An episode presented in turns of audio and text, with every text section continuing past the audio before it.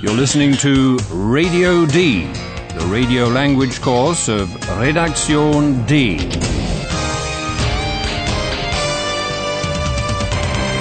A joint project of the Goethe Institute and Deutsche Welle Radio. The author is Herrad Meese.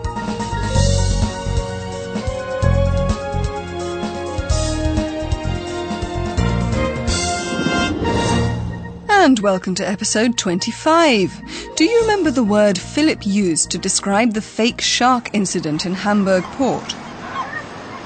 Oh Mann, alles getürkt. Wie bitte? Was hast du gesagt?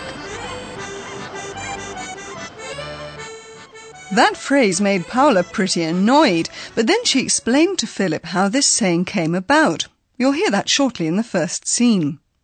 Philip and Paula are seated comfortably in a restaurant by the River Elbe, playing the game that Philip used to play as a boy, looking at the flags of passing ships and guessing which country they're registered in.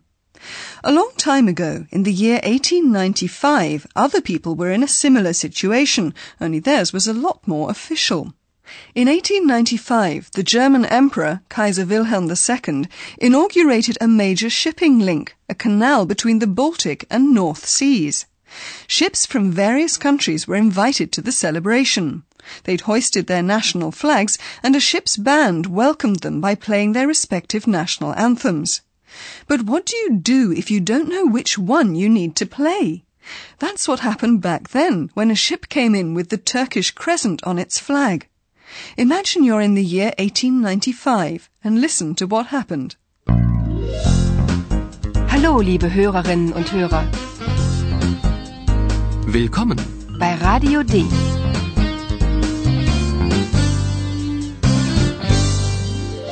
Radio D. Das Hörspiel. Try to find out how the musicians cope. The moon, Mond, has a role to play.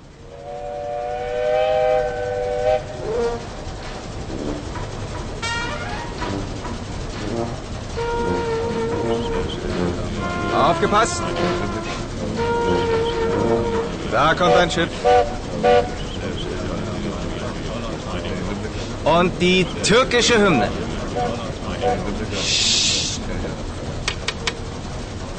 Los geht's. Die türkische Hymne. Türkisch, Türkisch? Hast du die Noten? Nein. Ich auch nicht. Ich auch nicht. Kennt jemand die türkische Hymne? Und was spielen wir jetzt? Wir improvisieren. Auf der Flagge ist ein Halbmond, also spielen wir ein Mondlied. Los geht's. Der Mond ist aufgegangen.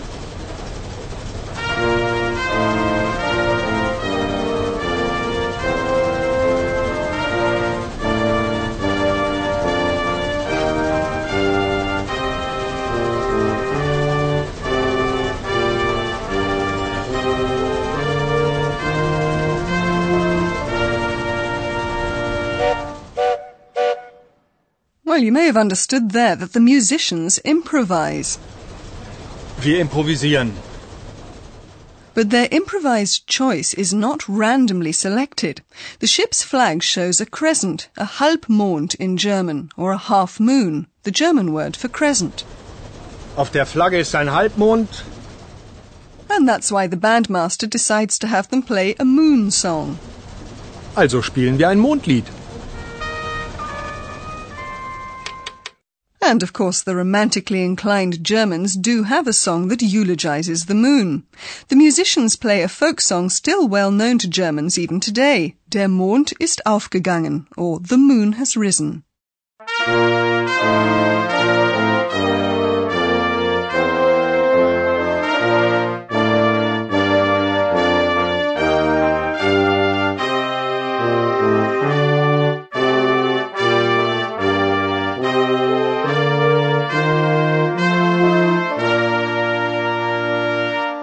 No one knows the Turkish national anthem, which doesn't surprise me because the Ottoman Empire at the time didn't have an anthem, so no notes for it could have been written down.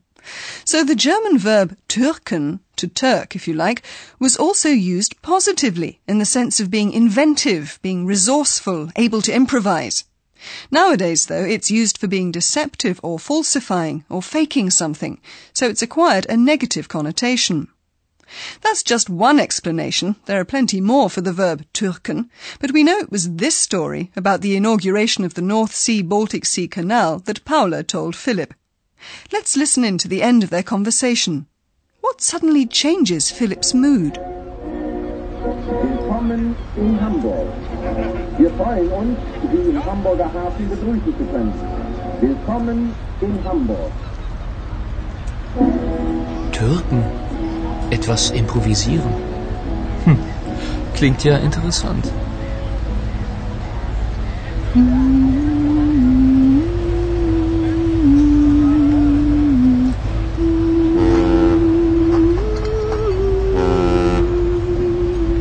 Weiß Eihahn das wohl? Das ist doch egal. Eihahn. Wieso Eihahn? Ich bin doch hier.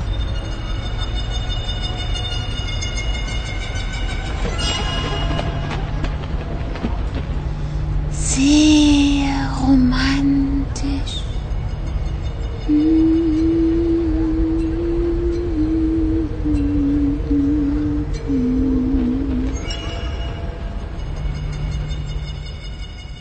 It's the mention of Ayhan's name that spoils Philip's mood. Ayhan's parents migrated to Germany from Turkey. So Paula asks herself whether Ayhan knows the positive meaning of the word Türken. Weiß Ayhan das wohl? Hmm, tough luck for Philip. He was listening really attentively to Paula. He even laid his arm round her shoulders. But what Paula's thinking about is Ayhan. Of course, Philip's going to wonder why when he, Philip, is the one with Paula. Ayhan. Wieso Ayhan? Ich bin doch hier. But Philip and Paula have to get back to Berlin to their current affairs office at Radio D, and that's where Ayhan is. Let's listen to what he's doing. Eulalia has flown ahead and she's surprised by what Ayhan's reading. Can you spot it?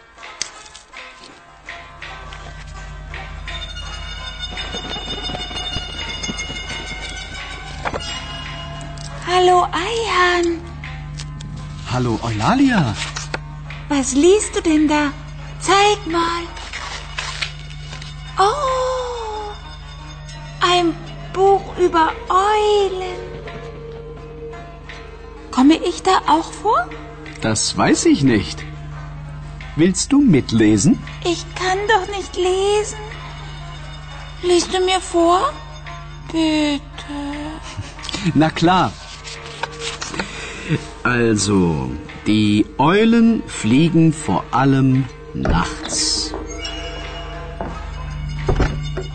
Sie fliegen leise Und sind klug und weise. Das stimmt, Paula. Aber das steht hier nicht. Ayhan's reading a book, which you might have gathered through the connection with the verb to read. Oh, ein Buch über Eulen. There are lots of pictures of owls in the book, which is, of course, why Eulalia wants to see if she's in it too. Komme ich da auch vor? Not likely, we reckon, but diplomatic as Ayhan is, he asks Eulalia jokingly whether she'd like to read along. However, as she can't read, Eulalia asks Ayhan to read to her. Willst du mitlesen? Ich kann doch nicht lesen. Liest du mir vor? Bitte. Ayhan has scarcely begun to read out loud when Paula returns from Hamburg in a good mood, and she's sure to have a lot to tell. Too bad, though, that we can't stay for that, because here's our professor needing our attention again. Und nun kommt wieder unser Professor. Radio D. Gespräch über Sprache. Hello again. So, Ayhan's reading a book about owls. I want to use the occasion to tell you something about the verb lesen, to read. Eulalia can't read. Ich kann doch nicht lesen. And that's why she has to ask Ayhan to read to her. Liest du mir vor? Bitte. Ah, I see what you're getting at, Professor. There are two things to look out for here. Vorlesen is a verb with the separable prefix vor. Vorlesen. Yes, that's right. And with the verb lesen and some others, the vowel in the verb stem changes. In the third and second persons, the letter E, pronounced E, becomes IE, pronounced E. Let's listen to that again. Lesen. Was liest du? Was liest du denn da? Verbs that change their vowel still do so even if they have a prefix, as in the case of lesen and vorlesen, for example. Vorlesen. Liest du mir vor? I think that's enough for today, though. Thanks, Professor. Thank you. And we'll stop reading things to you now and let you hear those scenes again.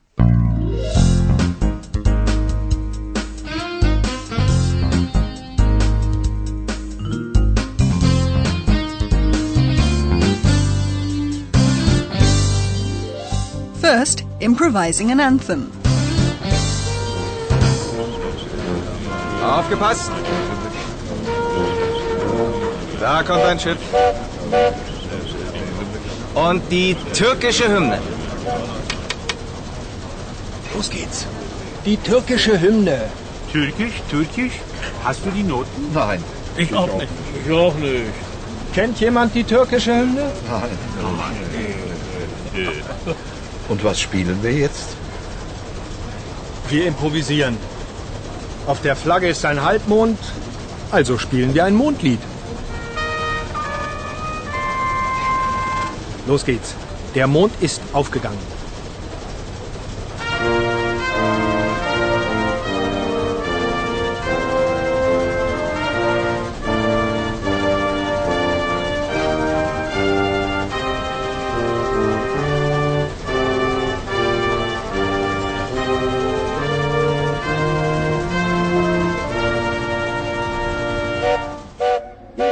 Philip and Paula in a restaurant. Türken. Etwas improvisieren. Hm. Klingt ja interessant.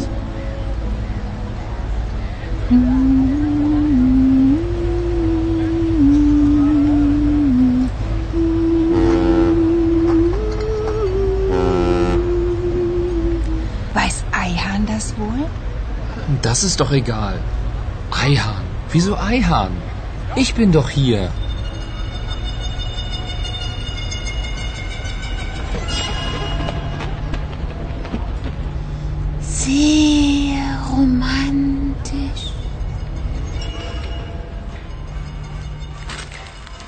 And listen to what Ayhan's doing.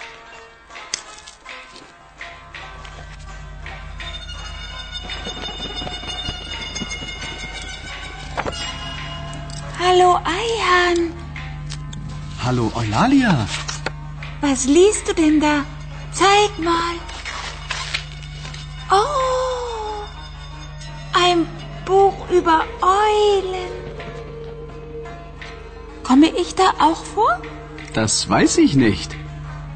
Willst du mitlesen? Ich kann doch nicht lesen. Liest du mir vor? Bitte. Na klar.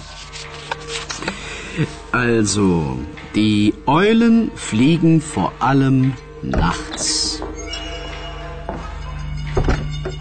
Sie fliegen leise Und sind klug und weise. Das stimmt, Paula. Aber das steht hier nicht. In the next episode, something unforeseen happens, something that particularly doesn't make Paula happy.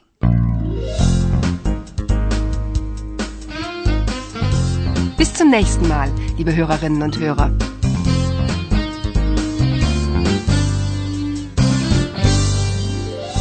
You've been listening to Radio D, a German course of the Goethe Institute and Deutsche Welle Radio. Und tschüss.